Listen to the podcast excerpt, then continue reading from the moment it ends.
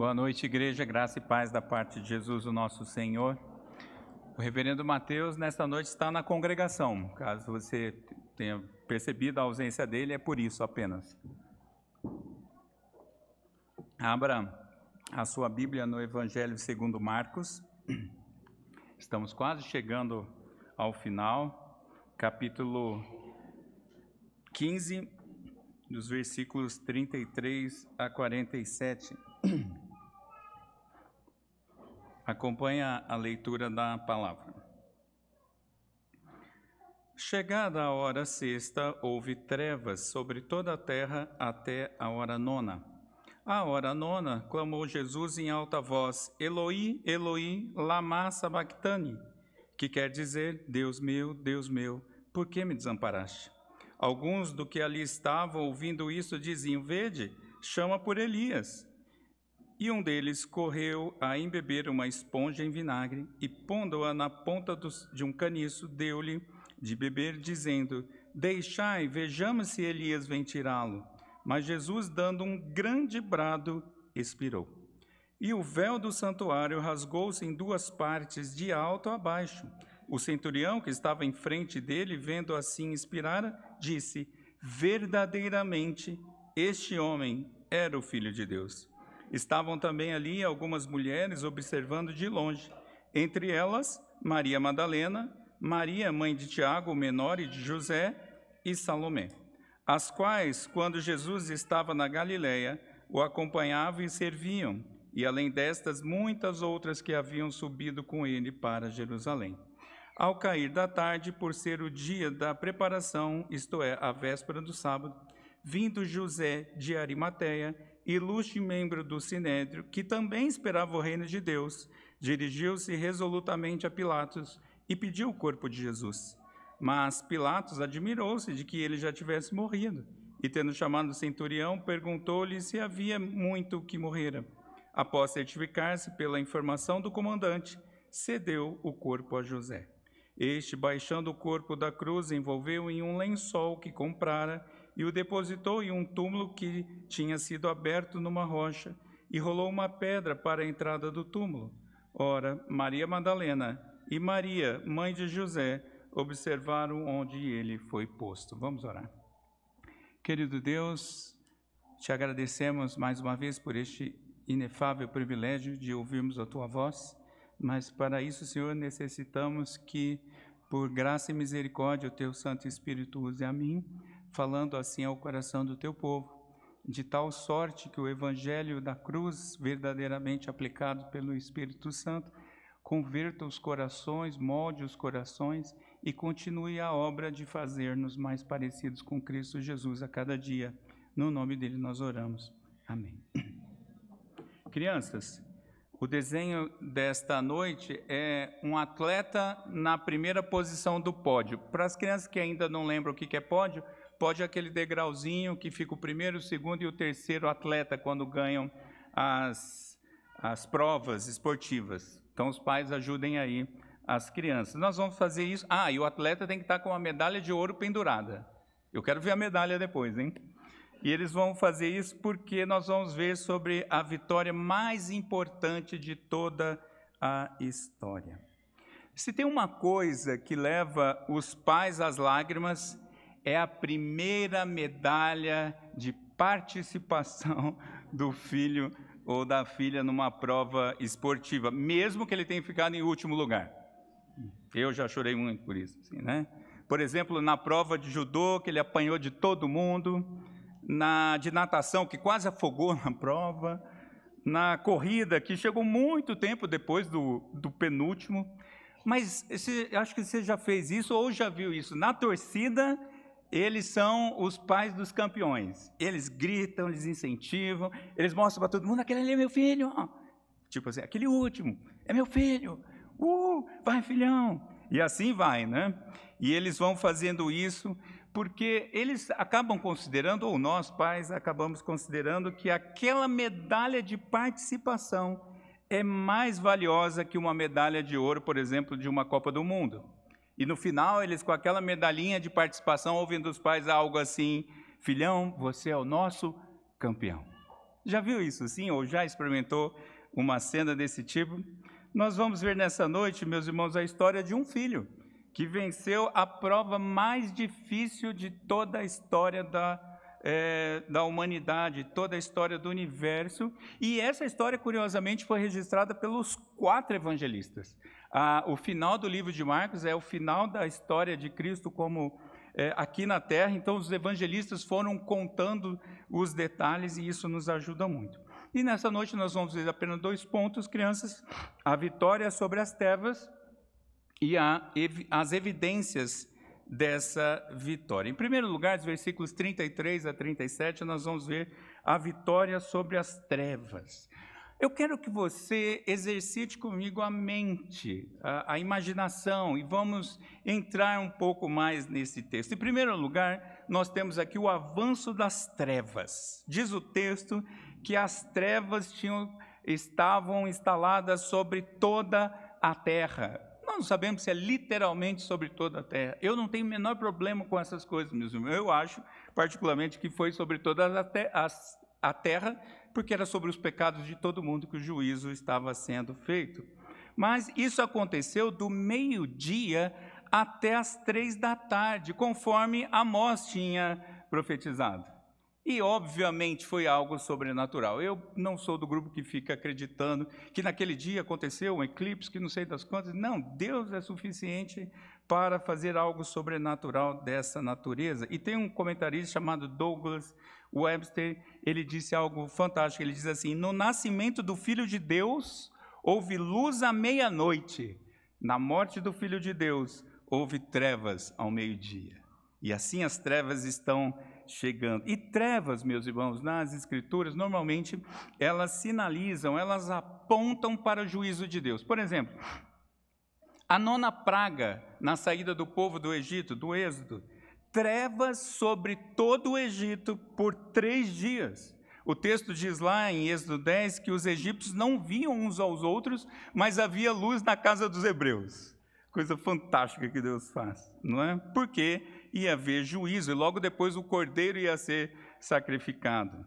O Senhor Jesus, aqui no Evangelho de Marcos mesmo, capítulo 13, versículos 24 e 25, quando ele está falando do dia final, do dia do juízo, antes da, eh, ou ao final da grande tribulação, o sol e a lua escurecerão e as estrelas cairão antes da sua segunda vinda, antes do dia do juízo final. E Judas, versículo 13, diz que isso tudo vai ser seguido da escuridão das trevas reservada aos perdidos para sempre. O povo de Deus não é o povo das trevas. Povo de Deus o povo que anda na luz. As trevas é coisa para os perdidos. E as trevas estão chegando. Entra comigo nessa imagem, as trevas estão chegando. Se fosse uma igreja neopentecostal, eu, ia, eu tinha combinado para apagar as luzes, né? Mas a gente não precisa disso. Mas as trevas, meus irmãos, têm uma razão de ser, e o terror das trevas está sendo conhecido por Cristo. O juízo por conta de todos os pecados, de todos os eleitos, de toda a história da humanidade, desde o Éden até o dia do juízo, caiu sobre Cristo, naquele momento das trevas. É isso que está acontecendo, meus irmãos. O meu pecado, o seu pecado, o pecado de todo o povo de Deus, de toda a história, está caindo nas costas de Cristo ali, naquele momento da escuridão. Esse é a dificuldade que Cristo está experimentando. É algo tão sombrio que Jesus, em sua humanidade, é claro, sente como se o Pai o tivesse abandonado. Eloi, Eloi, lama sabachthani, Deus meu, Deus meu, por que me desamparaste? Salmo 22, versículo 1. Aliás, esse texto de hoje está cheio de conexões com o Antigo Testamento.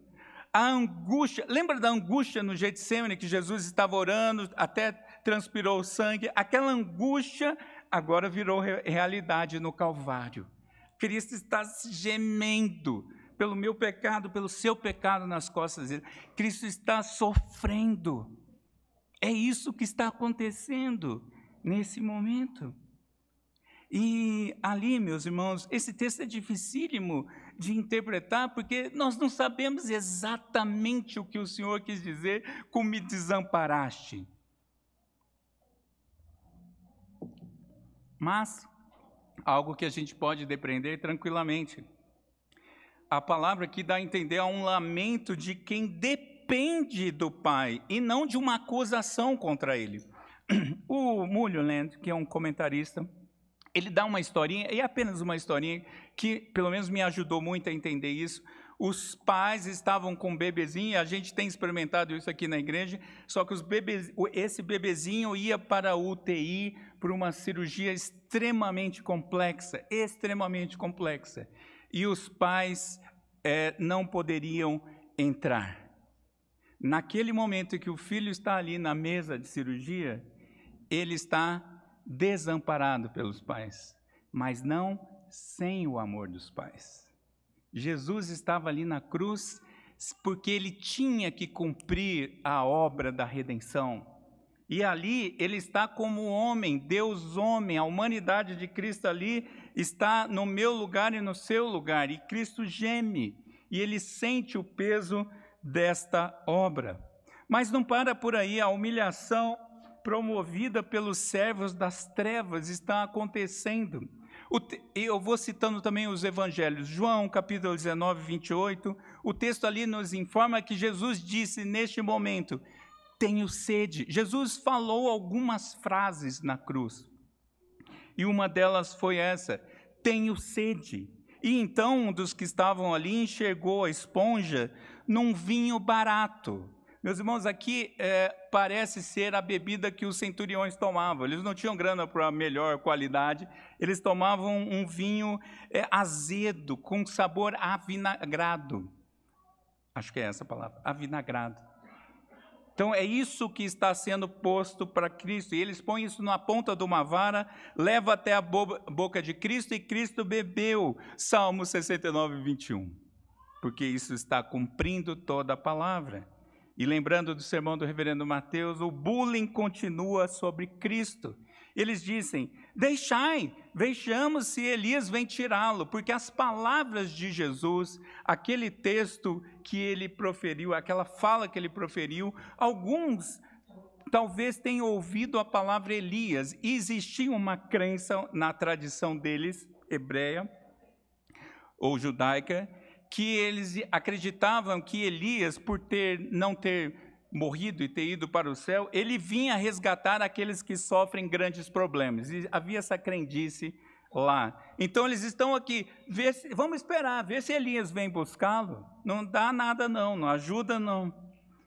Mas meus irmãos, é nesse contexto todo, e a gente poderia falar disso muito mais, é que Jesus dá então um grito um brado, um grito de chamamento. E eu estou juntando aqui João, Lucas e Mateus para a gente entender essa cena toda. Jesus dá. Porque Marcos, lembra que Marcos é muito sucinto, Marcos é o evangelho rápido, não é? Então Jesus dá um brado: Tetelestai, está consumado. É isso que Cristo grita: está consumada. A obra foi feita. Depois ele ainda diz, isso primeiro, segundo Tetalestai, segundo João, capítulo 19, versículo 30. Mas segundo Lucas, ele ainda diz, Pai, nas tuas mãos entrego o meu espírito. E em seguida, Mateus explica um pouquinho melhor, entregou o espírito, ou expirou. Marcos só diz isso, expirou. Mas foi naquele momento que o juízo de Deus foi completamente realizado, a ira de Deus totalmente satisfeita. Hoje na IBD a gente teve, numa das salas, uma pergunta boa, e, e eu fiquei pensando sobre é, o sermão de hoje, porque às vezes a gente se confunde, né? No Antigo Testamento acontece alguma coisa meio sinistra, Deus vai e fulmina todo mundo, Uá! desaparece da face da terra. Aí no Novo Testamento não acontece mais, né? Aí a gente fala, ah, ficou, as coisas ficaram mais leve, mais suave. Deixa a gente precisa lembrar, meus irmãos, Sabe por que você não é fulminado e por que eu não sou fulminado? Porque Cristo foi fulminado. Cristo foi fulminado aqui na cruz. Todos os nossos pecados na costa de Cristo. Então lembre-se quando você infelizmente pecar, Cristo pagou no seu lugar. Por isso que não vem um raio do céu. Não precisa temer vir um raio do céu, porque algo pior já aconteceu. Caiu sobre as costas de Cristo. A ira de Deus contra o pecado caiu sobre Cristo. O Cordeiro de Deus morreu por conta dos pecados de todo o seu povo, incluindo os meus e os seus. Cristo morreu por conta dos pecados. Quem se lembra do dia em que a seleção brasileira de futebol ganhou o Tetra? 1994.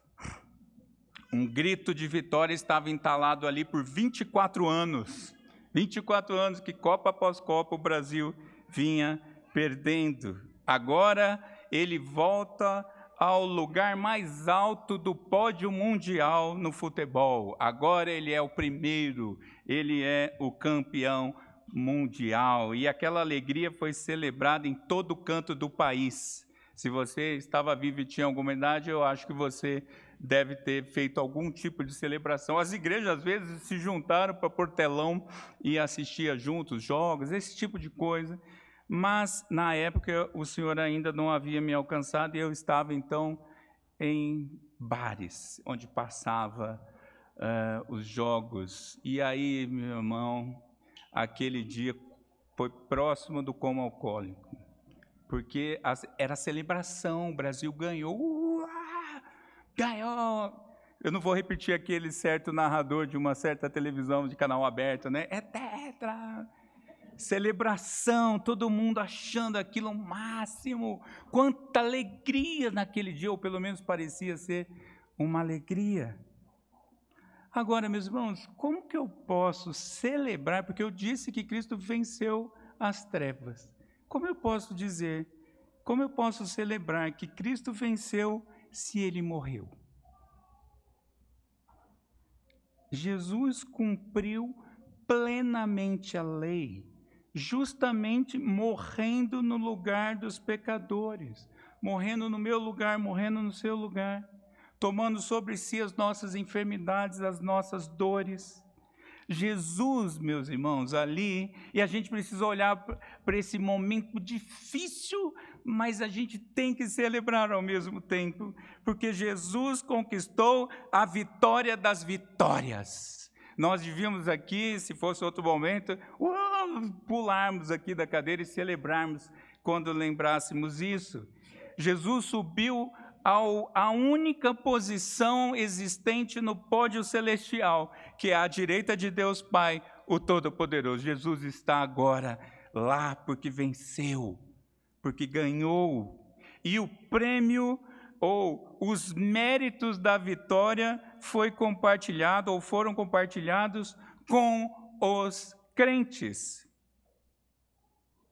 É por isso que eu e você temos vida, porque Cristo compartilhou os méritos. É como ele falasse assim: vem para o pódio todo mundo, porque essa vitória é de vocês também.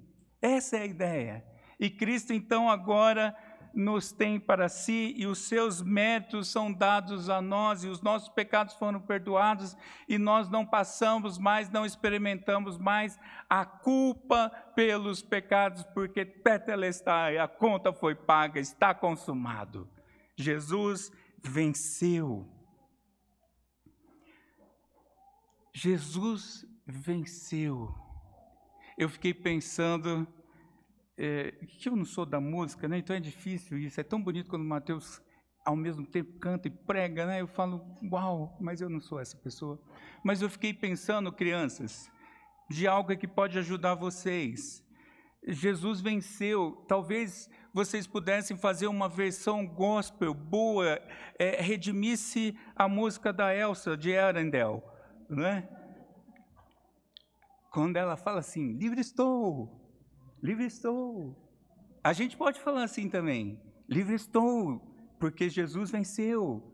Livre estou, porque Jesus venceu.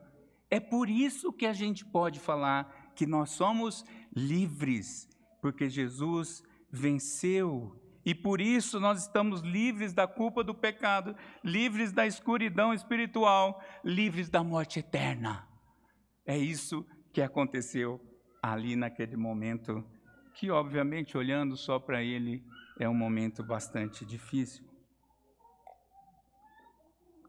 Mas em segundo lugar, as evidências dessa vitória foram vistas imediatamente. Em primeiro lugar, eu vou falar três evidências. A primeira delas, versículo 38, é o livre acesso ao Pai pela obra do Supremo Sumo Sacerdote. Eu vou explicar. O grosso véu, meus irmãos, depois vá lá em Êxodo 26 e leia mais sobre o véu. O véu não era um paninho simples, não, era grosso. O véu que separava já não separa mais, porque ele, se, ele foi rasgado. O grosso véu rasgou em duas partes, de cima para baixo. Não foi alguém lá, que dois que chegaram, cada um puxou num rasgadinho e o rasgo foi subir. Não, foi de cima para baixo, como a obra de Deus é, né? De cima para baixo. E Mateus dá mais detalhes. Mateus 27 diz que a terra tremeu, as rochas fenderam, os sepulcros abriram. Aconteceu muita coisa naquele momento quando a obra foi consumada. Algo, obviamente, sobrenatural. Se você teve o privilégio, é óbvio que lá não se sabe ah, algumas coisas com certeza, claro. Mas em Israel, em Jerusalém, tem um túmulo onde os turistas vão, e ali, em princípio, foi teoricamente o túmulo onde de fato Jesus teria sido sepultado. Isso é impactante, você entrar e ver que Jesus não está lá e sair, isso é fantástico. Mas teve uma coisa que me marcou, eu tive esse privilégio, que tem uma ro a rocha, que é uma montanha rochosa, está rachada rachadona. E o guia, que é judeu, falou assim: é, esse, essa rachadura a gente não sabe explicar, mas parece que aconteceu. Ele não quis afirmar. Mas, em princípio, aquela rocha foi daquele dia. E estava um pouco longe, mas a vontade que eu tinha era de pôr a mão na rachadura.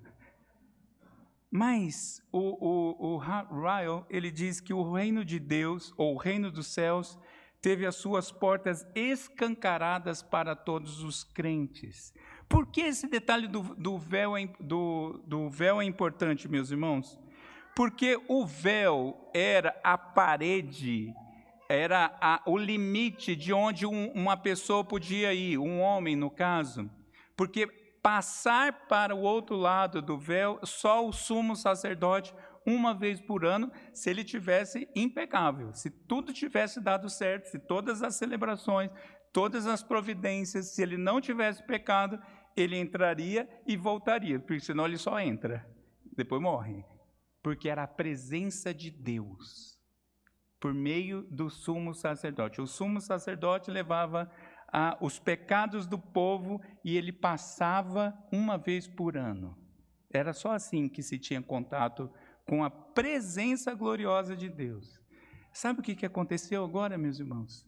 Nós temos acesso direto, direto com o próprio Deus. Não tem mais o véu, não tem mais nada nos atrapalhando, não tem nada mais nos impedindo, e nós podemos chegar ao próprio Deus Pai Todo-Poderoso, por causa da obra de Cristo. Hebreus 6:20, eu vou ler aqui para os irmãos.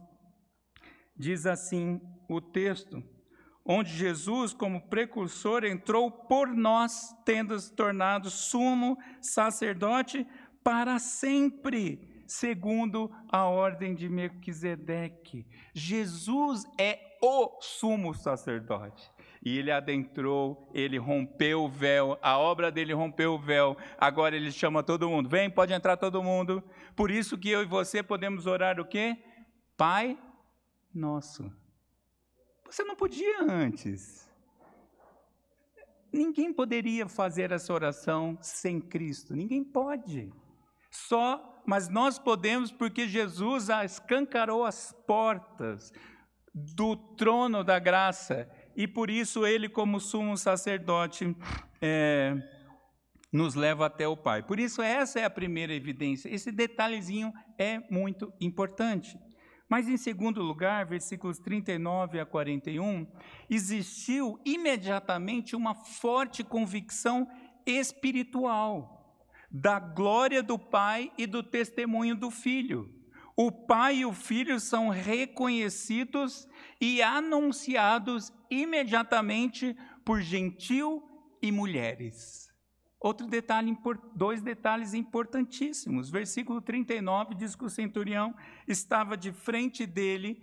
Lucas diz que o centurião glorificou a Deus quando Jesus expira.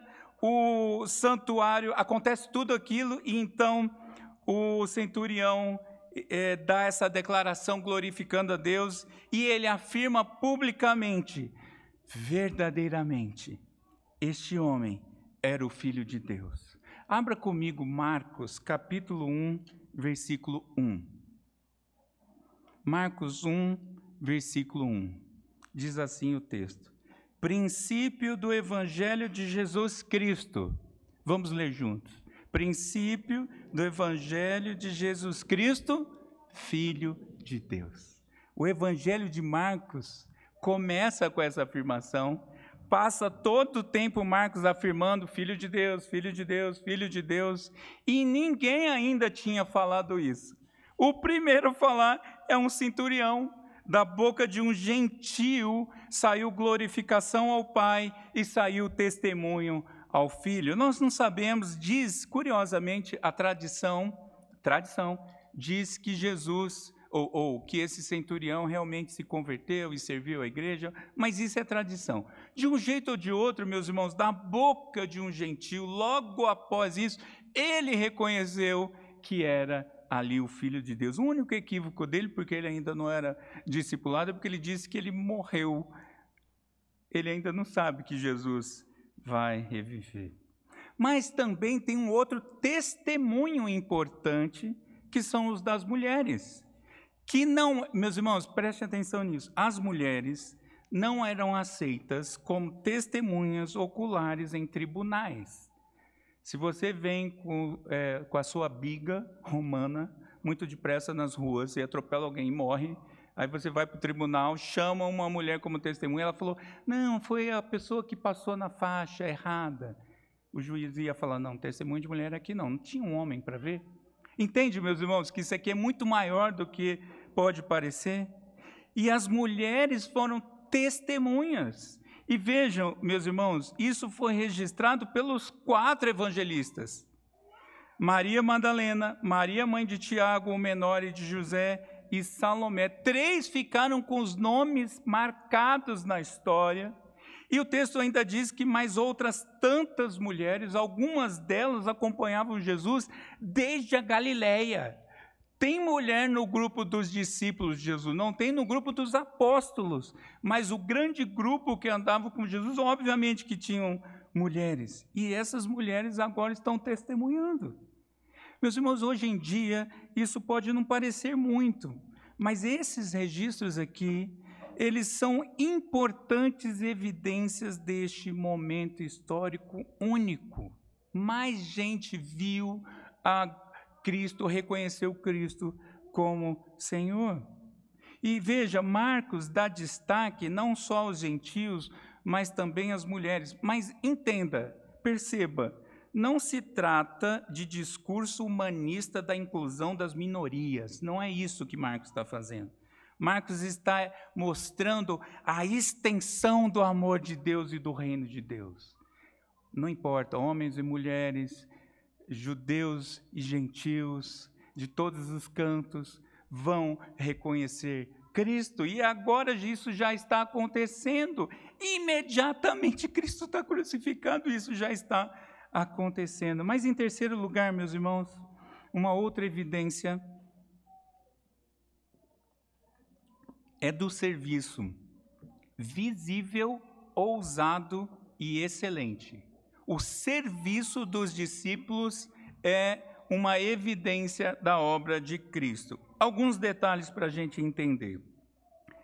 O texto diz que o, o, a sexta-feira não acabou ainda. Tem pelo menos três horas, por 15 horas da tarde, até as 18, que é onde acaba o dia para o judeu, mais ou menos, ou até o sol se pôr. Então a sexta-feira não acabou ainda. Deuteronômio 21, 20, versículos 22 e 23, ele vai nos dizer que assim, que os que foram pendurados no madeiro deveriam ser enterrados antes do sábado, para que não contaminasse a terra de Deus que ele deu por herança. A lei do Senhor já dizia que não podia sepultar alguém no sábado. E Jesus morre rapidamente. Por isso que até Pilatos falou, mas já? Às vezes ficavam dois, três dias agonizando na cruz. Ah, esse era o deleite do povo. Mas já? Sim, tinha que ser já, porque o sábado ia chegar. E aí, então, essa é a lei de Deus. Mas tem um outro detalhe: a lei judaica, não a palavra de Deus, a lei judaica, proibia o sepultamento de criminosos em sepulcros, em túmulos familiares. Veja, para eles, se algum foi para a cruz do Calvário, se algum foi para o madeiro, aquela morte horrenda, os corpos desses criminosos eram lançados em covas. Isso aqui a lei romana dizia que se um condenado à morte, ele perderia todos os direitos, inclusive de ser sepultado. Muitas vezes, como não era gente conhecida, não era, ficava apodrecendo na cruz até cair o corpo lá. Mas o que, que aconteceu, meus irmãos? É nesse contexto vergonhoso que os serviços dos discípulos ficaram visíveis, homens e mulheres. Vamos ver os homens primeiro, porque é a ordem do texto, por favor. 42 a 46, os homens. Dois homens, arriscando serem acusados de serem apoiadores de um criminoso, de um criminoso, e não se envergonhando mais diante dos seus compatriotas, eles providenciaram um sepultamento honroso ao mestre. Quem são esses? primeiro lugar, José. Tem um homem que aparece aqui, José.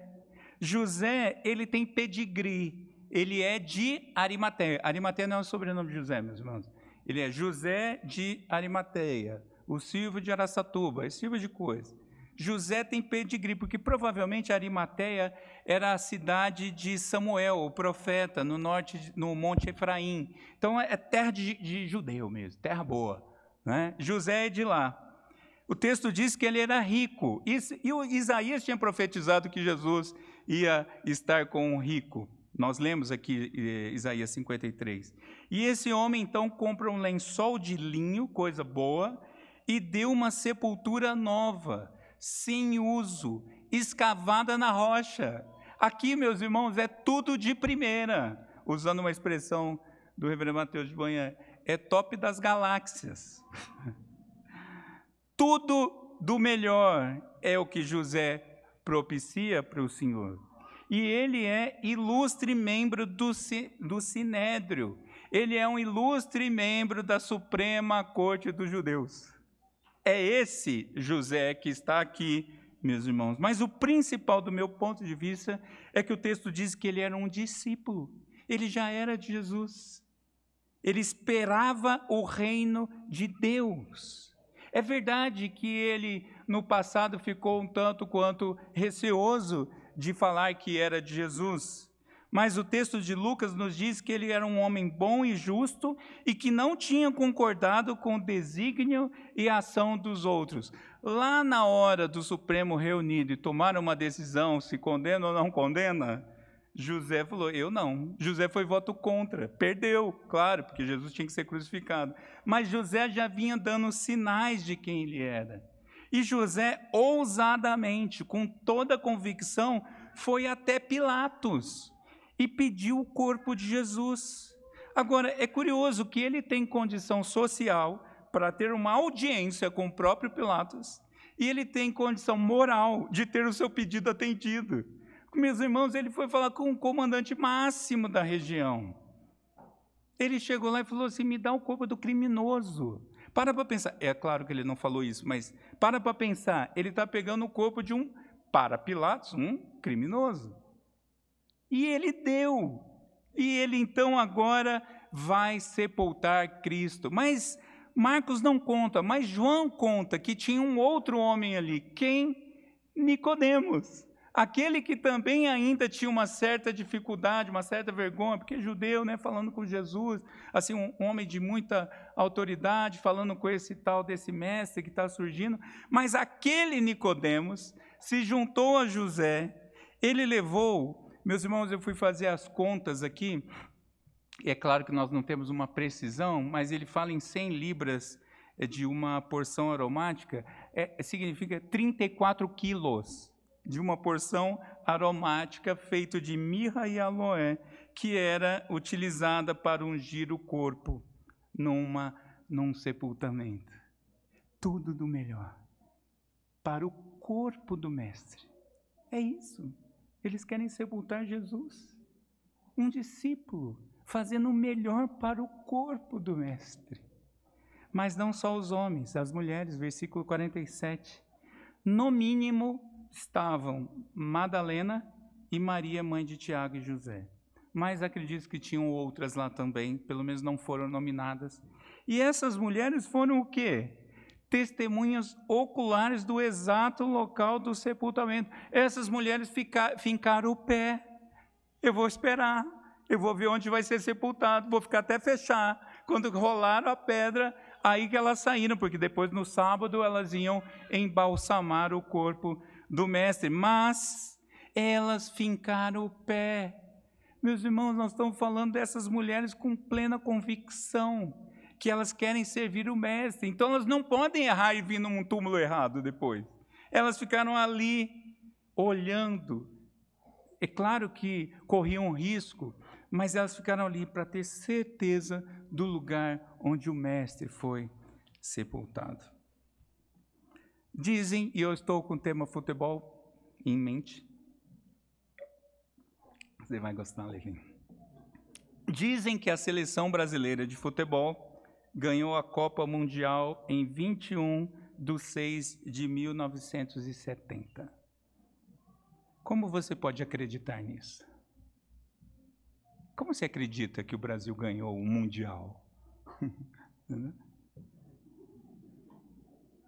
Eu nasci quase dois meses depois dessa data aqui, então não, eu não podia ser, obviamente, testemunha. Poucos aqui, nesta noite, têm condição técnica para ser testemunha ocular disso. Então, você, jovem, que não acredita em algumas coisas, como você acredita que o Brasil ganhou esse Mundial? Eu vou te dizer por quê. Por conta de evidências. Fotos, vídeos, matéria de jornais, medalhas, selos comemorativos e principalmente uma declaração da FIFA. Você entendeu o que eu falei? Para quem acha que não tem mundial. Mas você acreditou que o você jovem acreditou que o Brasil foi campeão em 70, não acreditou? Você estava vivo? Você estava vivo? Não estava. Eu não estava mas as evidências, é claro, as evidências nos garantem isso, por isso a gente curte essa data. Agora, como que nós sabemos que Cristo venceu a morte? Por evidências. Primeiro, acesso ao Pai. É porque Cristo morreu que nós temos uma mediação de Cristo, é que nós podemos recorrer diretamente ao Pai, Pai nosso que está no céu. É por causa disso, meus irmãos. Eu já havia comentado isso. Mas, em segundo lugar, é por conta da mesma convicção espiritual. Gente de toda parte da terra, como diz Paulo em Gálatas, glorifica ao Pai e declara reconhecer Cristo como Filho de Deus. A minha conversão foi tardia. Um dia, um clique do Espírito Santo me faz acreditar piamente em Cristo. Piamente, a ponto de. Ah, eu, foi na, nas férias da faculdade. Eu era o promotor da bagunça. Quando eu voltei, eu era crente. E aí o pessoal, vamos lá. Eu falei, não, agora eu sou crente. Não, mas não é possível. Não, não vou, agora eu sou crente. Aí o pessoal ficou confuso. Até hoje eu olho e falo, como que eu piamente, eu acreditava piamente. em Cristo. Não é assim com você? Você não crê piamente em Cristo? Isso é tão verdade, meus irmãos, que existem mártires cristãos. Gente que dá a vida por Jesus hoje, Afeganistão, outros lugares. Gente que eu sou de Jesus. Se você falar isso de novo, você morre. Eu sou de Jesus. Pá! Morreu. Mas por que alguém fala isso? Convicção do Espírito. Isso é porque Cristo venceu, meus irmãos. Não é por outra razão. Às vezes a gente é, esquece um pouco a importância da cruz. Sim, eu amo a mensagem da cruz, porque ela me lembra a obra de Cristo. Mas não só isso, meus irmãos, um serviço visível, ousado e excelente do povo de Deus continua acontecendo a mesma coisa. A obra do povo de Deus é visível, ela não fica às ocultas. Pregação do Evangelho, adoração comunitária, adoração familiar, Bíblia no celular, pregação nas ruas, tudo é público. Ah, se você for com celular, você vai morrer, morre. Mas a gente dá visibilidade para o reino de Deus. Eu não me preocupo mais com nada. Eu quero só que o meu Senhor seja glorificado. Esse é o serviço do povo de Deus. Mas não só isso, é um serviço ousado, que assume riscos. Assume os riscos do discipulado. Pensa que é fácil discipular um novo na fé? Não, mas é assim mesmo. Vamos lá, continua, firme, firme nas promessas de Jesus. Ousadia nas obras de misericórdia, o povo de Deus abençoando outras pessoas, ousadia para amar os inimigos. Nós somos diferentes. A gente ama inimigo. Isso é estranho para o mundo. É ousado. Mas também excelência.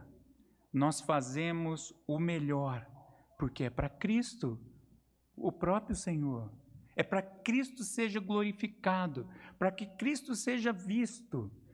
O melhor servidor público, o melhor servidor da iniciativa privada, o melhor motorista, o melhor piloto de avião, o, o melhor vereador, o melhor deputado, o melhor senador.